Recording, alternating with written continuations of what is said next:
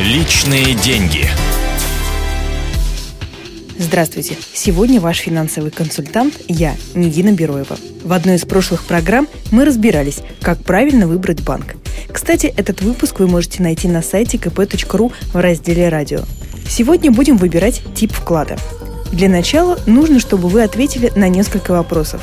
Сколько денег вы готовы вложить? На какой срок? Собираетесь ли вы пополнять вклад и понадобятся ли вам деньги в течение всего этого срока?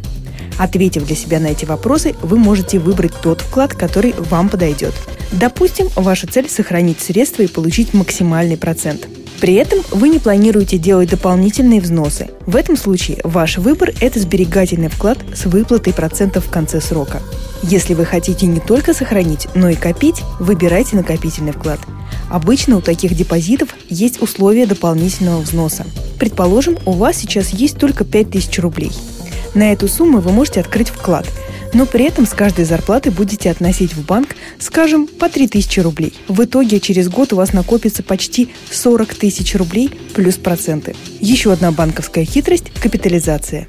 Проценты за каждый месяц присоединяются к сумме вклада, и в следующем месяце доход набегает уже на больший капитал.